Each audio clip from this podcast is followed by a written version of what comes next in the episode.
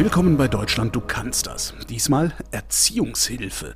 Mit Ina Reitzner-Ruppert, der Leiterin des AWO Jugendhilfeverbunds Westthüringen. Hallo, Frau Reitzner-Ruppert. Hallo, Herr Klein. Erziehungshilfe, ganz ehrlich, ich habe nicht die leiseste Ahnung, was Sie machen. Ich stelle mir das ganz naiv so vor, dass ich zu Ihnen kommen kann, wenn ich nicht weiß, wie ich mein Kind dazu bringe, regelmäßig Hausaufgaben zu machen oder weiß der Geier was. Und Sie geben mir dann Ratschläge. Ist das das, was Sie machen? Nee, ne? Nein, das ist es nicht. Das machen äh, die Beratungsstellen. Wir sind Hilfen zur Erziehung. Das bedeutet äh, Familien, die in besonderen äh, Lebenssituationen sind, also überfordert mit, mit ihrem Leben, mit der Erziehung oder selbst äh, Schwierigkeiten haben bezüglich vielleicht, dass sie psychisch erkrankt sind oder, oder äh, Drogen konsumieren ähm, und somit mit der Betreuung ihrer Kinder überfordert sind, können sich bei den Jugendämtern melden und äh, dort sagen, ich brauche Hilfe, ich brauche Unterstützung. Und äh, die Jugendämter ähm, leisten die Hilfe nicht selbst, die gebraucht wird, sondern sie haben da einen Pool von unterschiedlichen Trägern, die Hilfen zur Erziehung anbieten. Und Hilfen zur Erziehung ist ein, ein gesetzlich verbrieftes Recht für mhm. Familien, die beraten sollen, begleitet werden sollen und Betreuung brauchen. Das ist also so das Grundsätzlichste, was Hilfen zur Erziehung ist. Also sozialpädagogische Angebote für Familien, für Kinder und Jugendlichen, dass sie gesund, vor allem geschützt äh, und behütet aufwachsen können. Gesetzlich verbrieft? Wie verbrieft man denn sowas gesetzlich? Weil das ist doch wahrscheinlich ein sehr, sehr individuelles Ding jeweils. Also steht dann da nur sehr wischiwaschi im Gesetz, jeder hat Anspruch auf irgendeine Hilfe. Macht ihr mal da bei der AWO? Nein, das ist selbst schon im Gesetz äh, schon, schon festgelegt. Also das äh, ist das achte Sozialgesetzbuch, wo wirklich verbrieft ist, dass Pflichtleistungen des Staates geleistet werden, wenn Hilfen alleine mit ihrer mit, mit der Erziehung und der Betreuung ihrer Kinder überfordert sind. Es kann äh, niederschwellig anfangen, Hilfen, ähm, dass die Familie sagt, ich, ich fühle mich in, in der Haushaltsführung überfordert. Ich fühle mich überfordert in der Alltagsstruktur mit meinen Kindern. Dann haben wir die sogenannten ambulanten Hilfen zur Erziehung, also sozialpädagogische Familienhilfe, Erziehungsbeistand, aber auch Familienpflege, was sehr niederschwellig sein kann, wo die Pädagogen in die Familien gehen, dort Unterstützung leisten, mit dem Ziel natürlich, äh, dass Kinder in ihren Familien weiter leben können und gut aufwachsen können. Wenn das gesetzlich verbrieft ist, dann sind Sie doch bestimmt finanziell super ausgestattet, oder? da lacht sie. Ja, es ist natürlich äh, verbrieft, dass diese Hilfen vom Staat finanziert werden sollen und müssen. Also wie gesagt, es gliedert sich in Pflichtleistungen. Das sind äh, Leistungen wie die ambulanten Hilfen zur Erziehung sowie auch die stationären Leistungen. Ähm, das heißt, wenn, wenn Eltern es nicht mehr schaffen, ihrem Kind im Haushalt, in der Familie die Möglichkeiten zu geben, sich gut zu entwickeln, dann ist das Jugendamt oder auch in, in Einverständnis mit den Eltern zu sagen, okay, mein Kind, unsere Kinder werden fremd untergebracht. Das, das gute alte Kinderheim, wie es früher hieß. Heißt das heute noch so? Richtig, das sind auch noch unsere Hauptaufgaben. Also wir nennen uns vorrangig Kinderhäuser. Mhm. Das sind Wohngruppen. Ich sage immer, man muss sich vorstellen, ja, ein, ein, größeres Einfamilienhaus, wo eine Gruppe von Kindern in unterschiedlichen Größen, sei es, äh, wir haben Gruppen mit fünf Kindern, wir haben Gruppen mit, mit acht bis zehn Kindern, die zusammen wie in einer großen Familie aufwachsen dürfen. Mhm. Natürlich betreut von unterschiedlichsten Pädagogen, Hilfskräften, Hauswirtschafterinnen, also alles, was äh, so eine Betreuung, was ein Haus braucht, was die Kinder für, für ihre Entwicklung brauchen. Und finanziert wird das natürlich über die, die staatlichen Hilfen, das heißt über das Jugendamt. Jeder Träger verhandelt mit dem ortsansässigen Jugendamt seine Hilfen. Das heißt, jede Betreuungsform braucht natürlich das Personal. Das sind die Personalkosten. Es braucht das Haus, entweder gemietet oder in Eigentum. Die, so die Sachkosten. Jedes Kind braucht zu essen, braucht Bekleidung und das alles wird zusammengerechnet verhandelt mit den Jugendämtern und nennt sich Entgelt. Das heißt ein Tagessatz pro Tag, pro Kind wird ausgehandelt, was der Träger für die Betreuung des Kindes bekommt. Ganz ehrlich, das, was Sie da aushandeln können mit den Jugendämtern, reicht das? Es reicht sehr gut. Es reicht jedoch nicht komplett. Fürs, die Kinder bräuchten mehr Personal. Also mehr Menschen, die sich um sie kümmern im Alltag. Da ist leider die Personalschlüssel noch sehr veraltet berechnet. Ja, mit, mit zum Beispiel, äh, Standard ist in Deutschland auf einer 8er bis 9er Gruppe 4,6 Vollzeitstellen. Ja, das ist bei einer 24-7-Betreuung, das heißt 24 Stunden rund um die Uhr, an sieben Tage in der Woche, Weihnachten, also immer sind die Kinder zu betreuen, ist es sehr wenig. Das heißt, es ist im Grunde immer nur eine Person anwesend, weil Krankheit, Urlaub, äh, irgendwas ist immer. Und eigentlich müssten mehr als eine Person anwesend sein, immer. Das auf jeden Fall. Also wir mhm. sind in der glücklichen Lage, dass wir mit unserem ähm, Jugendamt auch Hilfskräfte äh, verhandeln konnten. Worüber wir sehr, worauf wir sehr stolz sind, ist, dass wir sehr viele Studenten bei uns äh, begleiten können, also die dual studieren, die sind eine sehr große Bereicherung.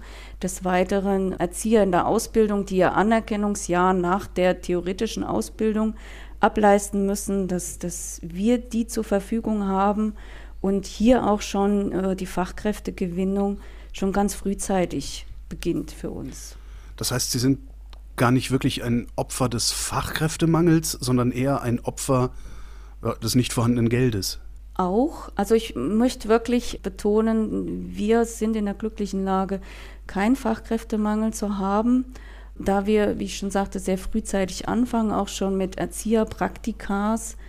Aber es könnte immer besser sein, denn die Lobby in, in den, ich sage jetzt mal in der Heimerziehung, ist jetzt nicht die, die, die größte in der Gesellschaft. Also viele Erzieher, auch in der Ausbildung, ich bin oft an Erzieherfachschulen, die haben regelrecht Angst vor der Heimerziehung. Die haben manchmal so Vorstellungen wie, ja, das sind noch Gitter vor den Fenstern und die Kinder dürfen nie raus. Und ich lade sie dann immer gerne ein, in die Häuser das anzuschauen. Und sie stellen fest, boah, das ist ja wie bei mir zu Hause. Da gibt es ein schönes Wohnzimmer, da gibt es eine große Küche, wo sich alle treffen, alle Kinder mit den Pädagogen. Da wird gemeinsam äh, geschnackelt, wenn man von der Schule aus dem Kindergarten kommt. Da wird erzählt. Es wird äh, gemeinsam gekocht und äh, gemeinsam gegessen. Natürlich wird auch alles wieder aufgeräumt der Alltag, wie, sage ich immer, wie in einer no normalen Familie eben auch. Nur dass die Kinder eben nicht in ihrer eigenen Familie leben dürfen, können. Äh, jedoch das wollen wir eben den Kindern bieten, ein familienanaloges Aufwachsen. Wie kommt das eigentlich, dass wir noch dieses 1960er Jahre Bild von Kinderheimen im Kopf haben? Ich kann mir vorstellen, da ähm, es in der Gesellschaft äh, leider so ist, dass Menschen, die Menschen betreuen, die zu sogenannten Randgruppen zählen. Ja, also man spricht nicht gerne drüber, dass äh, in, in diesem Deutschland es Familien äh, auch mit Unterstützung nicht schaffen, ihre Kinder in ihren Familien zu betreuen, sondern dass sie fremd untergebracht werden müssen. Das wird in der Gesellschaft, naja, vielleicht vergessen. Äh, hat man auch jetzt in der Corona-Pandemie gemerkt, Kindergärten, die Schulen sind auf dem, im, im Fokus, aber die Hilfen zur Erziehung, vor allem auch die stationären Hilfen zur Erziehung, das wird gerne ausgeblendet. Ne? Es, es, es gibt ja nicht das, was nicht sein darf, sage ich jetzt mal so. Ich kann das nicht glauben, dass, dass Sie am Fachkräftemangel vorbeikommen. Wie machen Sie das? Nur weil Sie die Leute früh abgreifen? Und um Sie herum haben dann alle anderen Fachkräftemangel. Nein, ich denke, andere Träger äh, haben das genauso erkannt und docken da frühzeitig an, um Personal zu gewinnen. Was wir jedoch merken ist und was es für die Zukunft braucht, was aber ein, ein politisches Thema ist, dass in die Ausbildung von Pädagogen, in die Erzieher, ins Studium mehr äh, investiert werden muss. Es muss innovativ gedacht werden, was die Ausbildung von pädagogischen Fachkräften betrifft Das heißt, es braucht auch mehr, was wir merken, Anerkennung von Fachkräften oder von Quereinsteigern, die Möglichkeit für Quereinsteiger eine Ausbildung zu machen, sei es berufsbegleitend, dass die ausländischen Bildungsabschlüsse besser und schneller anerkannt werden. Es braucht auch das, was Sie sagten, äh, mit, mit der Anerkennung der Jugendämter in der Gesellschaft. Es, es braucht eine höhere öffentliche gesellschaftliche Anerkennung der Kinder- und Jugendhilfe. Die, die, die Kindergärten, die sind im Fokus, die Schulen. Aber die Kinder- und Jugendhilfe und die Menschen, die dort arbeiten, die sind irgendwie am Rand, an den Rand gedrängt. Die Zukunft, was sich auch äh, die Politik Gedanken machen muss, sind äh, aufgrund des neuen Kinder- und Jugendstärkungsgesetzes ist Inklusion in den Vordergrund gerückt. Das heißt, es soll in den nächsten Jahren installiert werden Hilfen aus einer Hand. Das bedeutet, dass behinderte und nicht behinderte Kinder und Jugendliche gemeinsam aufwachsen sollen, dass es gemeinsame Angebote gibt. Das heißt, es braucht inklusive Lösungen. Das muss angefangen werden. Im Moment werden Kinder mit Beeinträchtigungen in der Eingliederungshilfe ja separiert. Ja, und es, es muss Ideen geben und es muss angefangen werden. Ähm, wie kann man das zusammenbringen? Jetzt bin ich immer noch nicht so ganz sicher, was mit dem Fachkräftemangel ist. Soll ich, mein Sohn würde gerne Erzieher werden. Soll ich ihm davon abraten oder soll ich ihm dazu zuraten? Auf jeden Fall dazu raten, wenn er das möchte. Denn der Beruf des Erziehers und auch Sozialpädagogen ist so vielschichtig. Er ist nicht stupide. Die Arbeit mit, mit, mit Kindern, mit Menschen ist jeden Tag spannend. Ja, es macht Spaß und es ist eine besondere Bereicherung, Menschen auf ihrem Weg begleiten zu können. Was sind das denn eigentlich für Menschen? Also was haben die Menschen für Probleme, die es nicht schaffen, ihre Kinder selber, wie haben Sie es eben genannt, äh, sich gut entwickeln zu lassen in der mhm. Familie? Viele Familien, äh, wo, wo die wir die Kinder betreuen oder die Hilfe bedürfen, sind aus einer Überforderung heraus, können sie sich nicht um ihre Kinder, Kinder, kümmern. Sei es, dass sie vielleicht selbst psychisch erkrankt sind, somit sehr viel mit sich zu tun haben, mit ihrem Leben äh, klarzukommen und somit die Bedürfnisse ihrer Kinder nicht erkennen können. Ja, was braucht mein Kind jetzt? Sondern sie sind ja mit sich beschäftigt. Viele haben mit Suchtproblematiken zu kämpfen, wo auch kein Platz und kein Raum ist äh, für, Kinder und das Kindeswohl zu sorgen. Wir erleben Kinder, Kinder, die zu uns kommen, aufgrund von Vernachlässigung. Ja, sei es, dass der Kühlschrank chronisch leer ist oder wenig gefüllt, dass materielle Dinge für die Kinder nicht zur Verfügung stehen, auch was sie für die Schule brauchen, nicht zur Verfügung stehen. Diese Überforderten, nenne ich sie jetzt mal, kommen die von alleine zur Jugendhilfe oder Erziehungshilfe oder wird da erst das Jugendamt aktiv, wenn es ein Problem gibt? Also können Sie früh, frühzeitig eingreifen oder kommen Sie eigentlich immer zu spät? Denke, da gibt es Unterschiede. Es gibt Familien, ähm, die können gut annehmen, dass sie Hilfe brauchen und gehen auch zum Jugendamt und, und zum Sozialarbeiter dort auf dem Jugendamt und, und vertrauen ihnen und sagen, okay, äh, ich, ich nehme deine Hilfe gerne an. Ein Teil jedoch äh, der Familien schlagen erst auf, wenn Kindergärten und Schulen Alarm schlagen. Ja, dann äh, werden Familien für, für das Jugendamt erst sichtbar oder eben auch durch polizeiliche Einsätze, wenn, wenn sie wegen, wegen äh, Gewaltausbrüchen in Familien äh, die Polizei gerufen wird, sei es durch Nachbarn äh, oder wem auch immer. Auch haben wir auch schon, dass äh, selbst Kinder die Polizei äh, anrufen, weil sie sich gefährdet fühlen durch gewalttätige Eltern oder, oder weil sich da geprügelt wird. Und hier ist es auch eine Aufgabe der Kinder- und Jugendhilfe, zum Beispiel in Obhut zu nehmen. Ne? Das heißt, diesen Fall, den ich jetzt mit der Polizei geschildert habe, die Polizei würde dann einschätzen, die Kinder sind hier gefährdet in dieser Situation. Dann werden wir angerufen über ein Nottelefon und wir können mit dem Jugendamt die Kinder in Obhut nehmen. Das ist auch eine besondere Leistung in, in der Erziehungshilfe. Hier verlieren die Eltern für den Zeitraum der Inobhutnahme das Sorgerecht, da die Gefahr für die Kinder einfach zu groß ist und diese geschützt werden müssen. Wie reagieren die Eltern dann darauf? Also, weil man nimmt denen ja die Kinder weg, sozusagen. Also im Bezug der Inobhutnahme ist es äh, dann manchmal recht schwierig, da es Eltern dann auch nicht einsehen. Aber das ist auch Aufgabe dann der ähm, Sozialarbeiter auf dem Jugendamt, mit den Eltern zu arbeiten. Elternarbeit ist unwahrscheinlich wichtig in der Erziehungshilfe, denn die Eltern sind das Wichtigste für die Kinder und, und Familie ist, äh, wird sehr hoch geschrieben in Deutschland. Das Jugendamt hat dann, wie gesagt, die Aufgabe, mit den Eltern so zu arbeiten, welche Hilfe braucht die Familie, was braucht das Kind. Und es können Anschlusshilfen installiert werden, wie entweder ambulante Hilfen oder alle Beteiligten kommen zu dem Schluss, äh, das Kind ist erstmal fremd untergebracht, geschützter, immer mit dem Fokus auf die Eltern- und Familienarbeit, denn oberstes Ziel ist auch immer noch, auch bei uns, dass Kinder wieder zurückgeführt werden können in ihre Familien, wenn diese stabil genug sind durch Hilfestellung. Funktioniert das gut? Haben Sie da irgendwelche Zahlen? Ich würde so aus unserer Erfahrung, also wirklich nur für den Jugendhilfeverbund Westthüringen, dass wir schon mit so einer 30-prozentigen Rückführungsquote rechnen können. Und die 70 Prozent, was wird aus denen? Die 70 Prozent, die anderen Kinder, ist es dann schon meistens mit Beginn der Hilfe klar, dass sie längerfristig, also auch oft bis zur Volljährigkeit und darüber hinaus in der Heimeinrichtung und äh, angrenzenden Wohnformen groß werden wird.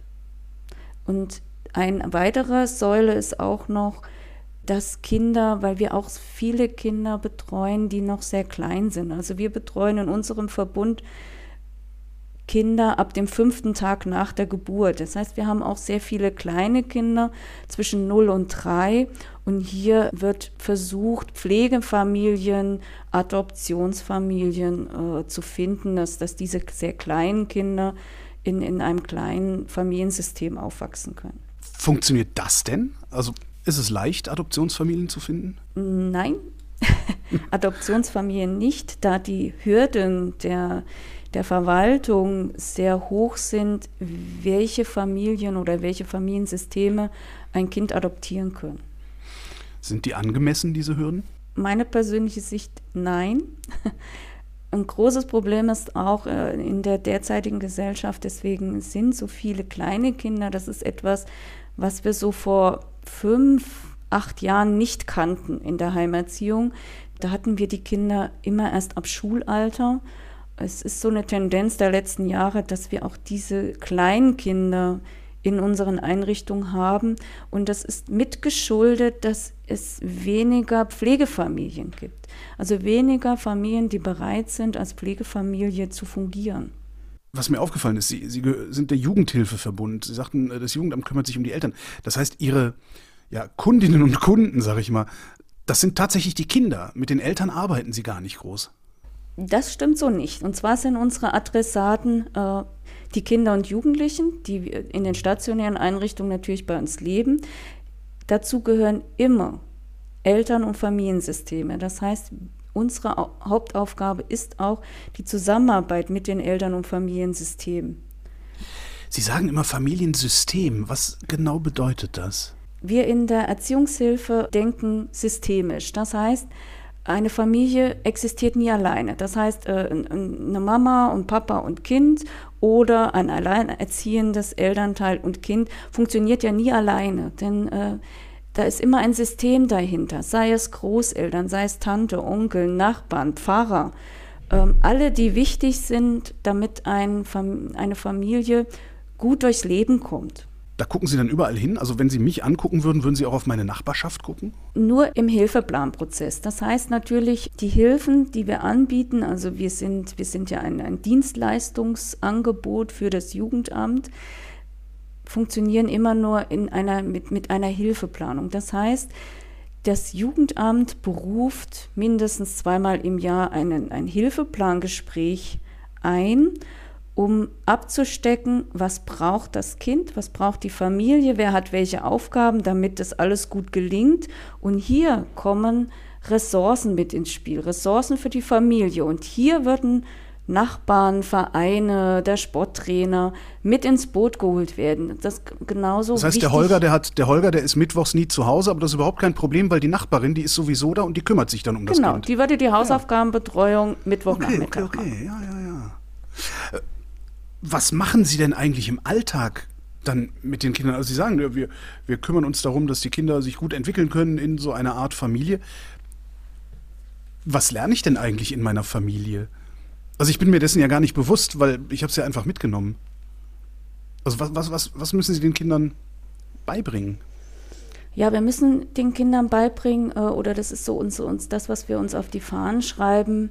Erstmal der ganz normale Alltag. Der Alltag, der uns alle begleitet, das fängt ja frühs an mit Aufstehen und Frühstück und dann geht jedes Kind entweder in den Kindergarten oder in die Schulen. Wir bringen sie hin, wenn nötig. Dann kommen die Kinder aus Kindergartenschule zurück. Dann wird Kaffee getrunken gemeinsam. Es werden die Hausaufgaben in einer Lernzeit gemeinsam gemacht und dann alles auch, was, was in einem Haushalt nötig ist.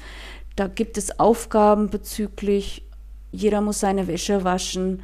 Das ist einmal in der Woche, es gibt so Waschtage, ne, weil bei so vielen Kindern muss man das ein bisschen äh, strukturieren.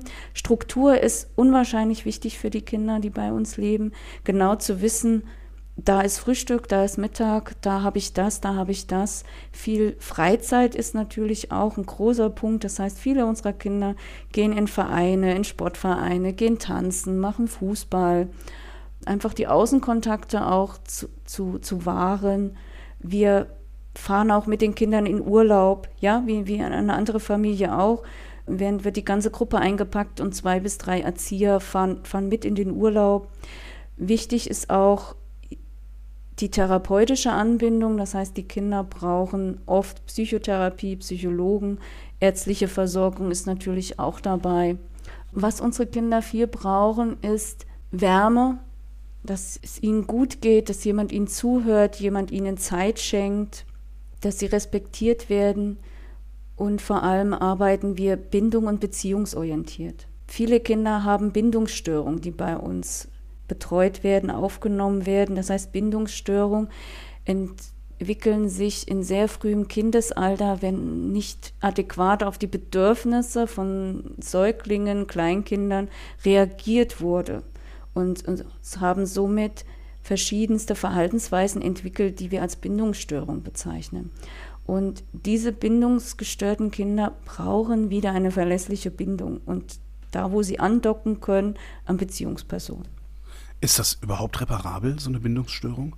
Sie ist gut begleitbar und das ist etwas, was wir mit pädagogischen Methoden den Kindern versuchen beizubringen, ist es mit ihren besonderen Verhaltensweisen umgehen zu können.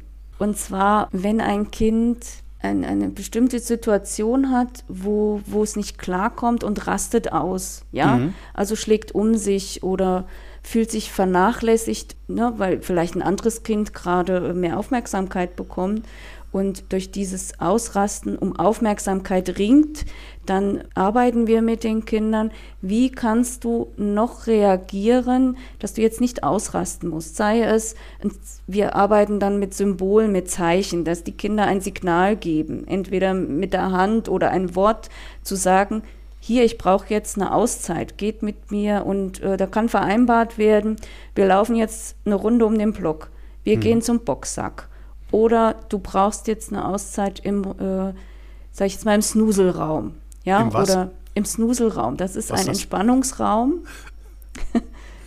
der ähm, mit, mit, mit Musik und Licht arbeitet, Mhm. wo Kinder runterfahren können. Es gibt viele pädagogische Methoden und das versuchen wir den Kindern zu vermitteln. Und was wir auch eher sind, wir sind so Schatzsucher. Schatzsucher, rauszufinden, was braucht ein Kind wann, um gut zurechtzukommen. Und das ist manchmal mehr Detektivarbeit. Die Kinder, die bei Ihnen dann stationär äh, betreut werden, wollen die da auch sein oder wollen die lieber weg? Man muss schon verstehen, dass äh, natürlich alle Kinder eine sehr enge Bindung zu ihren Familien, vor allem zu ihren Müttern haben. Selbst die mit der Bindungsstörung. Selbst die mit der Bindungsstörung. Denn Mhm. Familie und, und vor allem die Mütter, das ist eine ganz enge Verbindung. Damit muss man arbeiten. Deswegen holen wir ja die Eltern, die Mütter und die Familien mit ins Boot. Ja, und brauchen auch von den Eltern und den Müttern, dass sie ihren Kindern erlauben, bei uns leben zu dürfen. Sie sind ja mit angedockt. Ne? Es gibt Kinder, das ist dann eher erschreckend, auch für uns Pädagogen, die klar definieren und schon sagen, ich will nicht mehr zu meiner Mama, da ging es mir nicht gut. Ist das besser oder ist das schlechter? Weil so spontan würde ich denken, ist doch ganz gut, wenn das Kind erkennt, wo es ihm nicht gut geht. Das erleichtert sicherlich die Arbeit. Aber es, wie gesagt, äh, wir als Pädagogen sehen ja auch, dass Familie immer wichtig ist. Jeder Mensch, spätestens in der Pubertät, sucht seine Wurzeln. Ne? Biografie ist ganz wichtig und da arbeiten wir auch mit den Kindern, dass sie begreifen, wo komme ich her, warum ging es mir nicht gut und warum konnte vielleicht meine Mutter das nicht leisten, was ich gebraucht habe. Haben Sie eigentlich lieber jüngere oder lieber ältere Kinder? Ich persönlich? Nein, nee. Äh, für ihre Arbeit. Also es ist einfacher, wenn die Kinder möglichst jung sind und zu ihnen kommen, weil sie dann noch sehr viel wieder in Ordnung bringen können, würde ich mir jetzt so vorstellen. Oder ist es einfacher, wenn die älter sind, weil man mit denen dann besser verhandeln kann? Das ist sicherlich zu betrachten, mit welchem Ziel. Ne? Wenn ich das Ziel habe, so viel wie möglich zu erreichen, dass die kleinen Menschen, wenn sie noch sehr jung sind, zu uns kommen, dass sie äh, später mal ein selbstbestimmtes und äh, eigenverantwortliches Leben führen können, dann ist es günstig, so früh wie möglich, wenn das Störungsbild der Familie eben so immens ist, dass, dass sie nicht wohlbehalten aufwachsen können. Wir, wir haben auch ein Jugendhaus, das heißt, wir haben ja zehn Einrichtungen, die zu unserem Jugendhilfeverbund gehören. Wir haben eben die Häuser für die ganz kleinen Kinder, aber wir haben auch ein Jugendhaus ab 15 Jahre hier kann es manchmal schon sein, dass wenn Jugendliche so mit 16, 17, wo es nochmal manchmal richtig schwierig werden kann im, im, ja, im Umgang, im Zusammenleben miteinander. Selbst in, in den besten Familien kommt das richtig, vor. Richtig, also da, deswegen. Da flippen ja dann alle aus in dem ähm, Alter. Ja.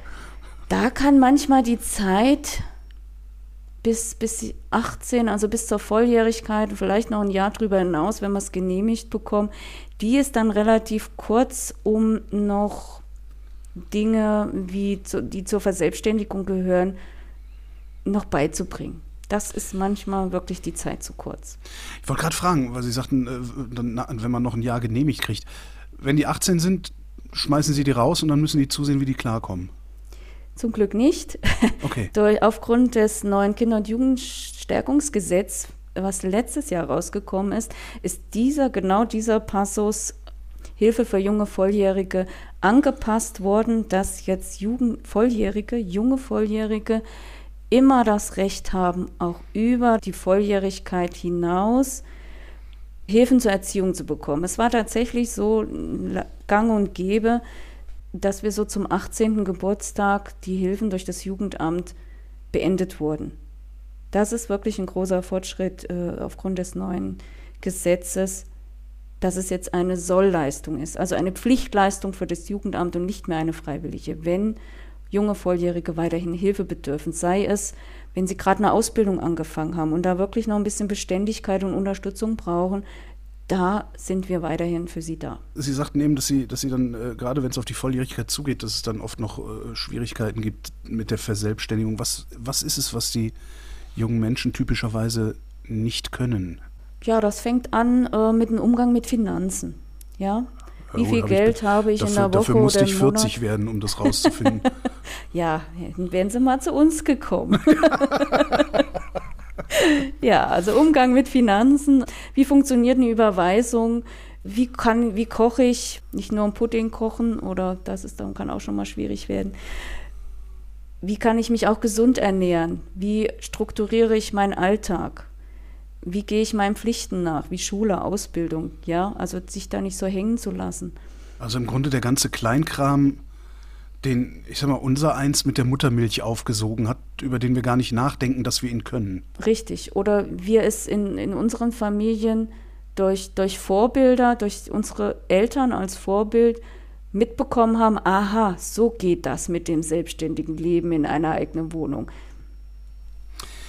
Ist das denn eigentlich immer wieder dasselbe in Ihrer alltäglichen Arbeit? Also haben die Kinder und die Jugendlichen immer wieder dieselben Probleme? Oder erleben Sie da täglich Neues? Das ist das Spannende an den Hilfen zur Erziehung oder vor allem auch in der Arbeit, die wir machen. Das, es ist jeder Tag eine neue Herausforderung. Also es ist, wir, wir kommen frühs oder wir kommen zu unserem Dienst, das ist ja nicht immer nur frühs, und wir wissen nicht, was der Tag bringt. Wir können das wunderbar planen, aber das Leben und die Kinder, sie wollen das gerade mal anders. und auf das muss man reagieren. Und das ist das Tolle an unserer Arbeit. Es ist eine, eine sehr flexible, herausfordernde, aber auch eine tolle Arbeit, denn die Kinder geben auch viel zurück und man kann auch sehr viel Spaß an der Arbeit haben. Trotz der Herausforderungen, die die Kinder so täglich an den Tag legen. Was für Herausforderungen? Weiß ich, Sie kommen da morgens rein und denken sich so, jetzt Frühstück und dann?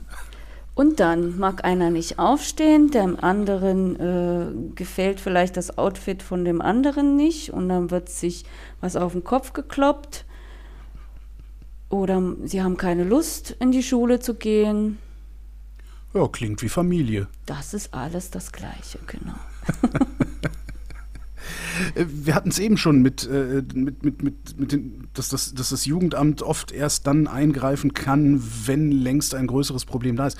Machen Sie denn eigentlich auch Prävention?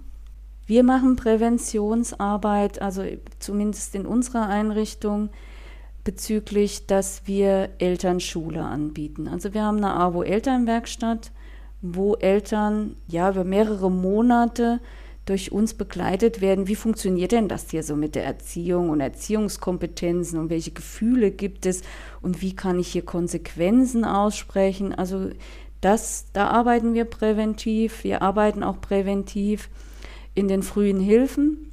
Das heißt, äh, in unseren ambulanten Hilfen, dass wir eine Krabbelgruppe haben, wo junge Mütter oder auch Väter sich äh, treffen können mit anderen.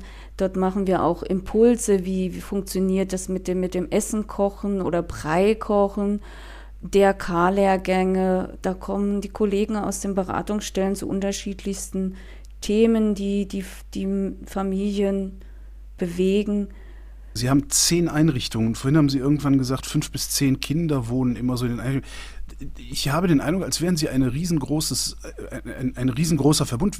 Wie viele Menschen arbeiten bei Ihnen? Bei uns im Jugendhilfeverbund arbeiten derzeit 144 Mitarbeiter, wo man dazu sagen muss, das sind pädagogische Fachkräfte mit unterschiedlichsten Ausbildungen, sei es Erzieher, sei es Sozialpädagogen. Wir haben pädagogische Hilfskräfte, Kinderpfleger, Sozialassistenten.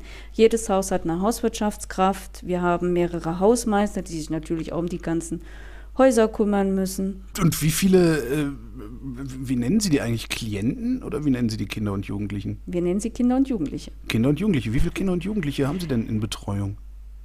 Im stationären Bereich und teilstationären Bereich, was die Tagesgruppe ist, haben wir 111 Kinder plus circa noch mal so 40, 50 Familien, die wir also vor Ort betreuen, wo die Kinder in den Familien leben. In ihren eigenen oder in fremden? In ihren eigenen.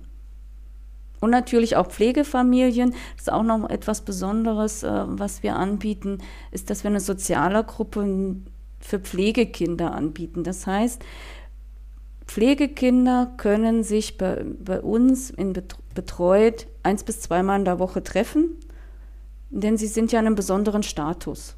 Ja, sie, sie sind fremd untergebracht in einer anderen Familie, dass sie sich austauschen können, Freizeit miteinander verbringen können. Selbsthilfegruppe würde man es so, für Erwachsene genau. nennen. Ja. Verstehe. 111 Kinder, 40, 50 Familien, 144 Mitarbeiterinnen und Mitarbeiter. Haben Sie genug Platz? Oder ist das Problem größer, als Sie lösen können? Die Hilfebedarfe, also Familien, die Hilfe bedürfen, nimmt leider stetig zu.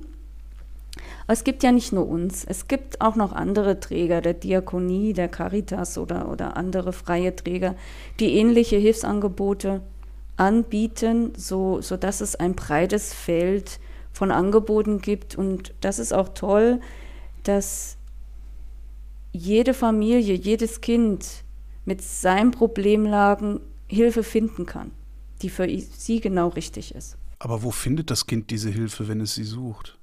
Beim Jugendamt? Beim Jugendamt. Direkt zu Ihnen darf ich nicht kommen? Nein, zu, direkt zu uns nicht, weil wir, wie gesagt, immer im Auftrag der Jugendämter arbeiten.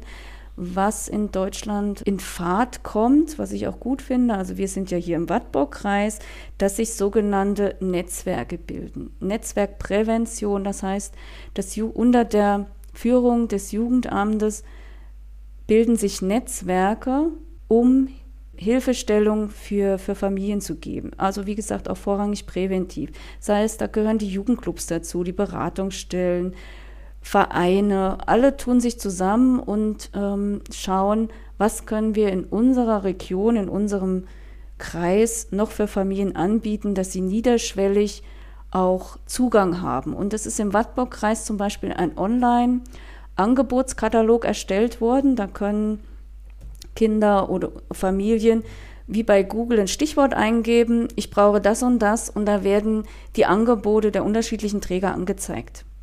Ah, super. Das heißt, ich muss mich auch niemandem offenbaren, sondern kann das erstmal für mich allein im stillen Richtig. Kämmerlein beziehungsweise auf dem Smartphone machen. Ja. Jetzt haben wir so oft vom Jugendamt gesprochen, beziehungsweise Sie haben so oft vom Jugendamt gesprochen. Das Jugendamt ist ja in der öffentlichen Wahrnehmung ungefähr sowas wie der Leibhaftige selbst. Haben die diesen schlechten Ruf eigentlich zu Recht?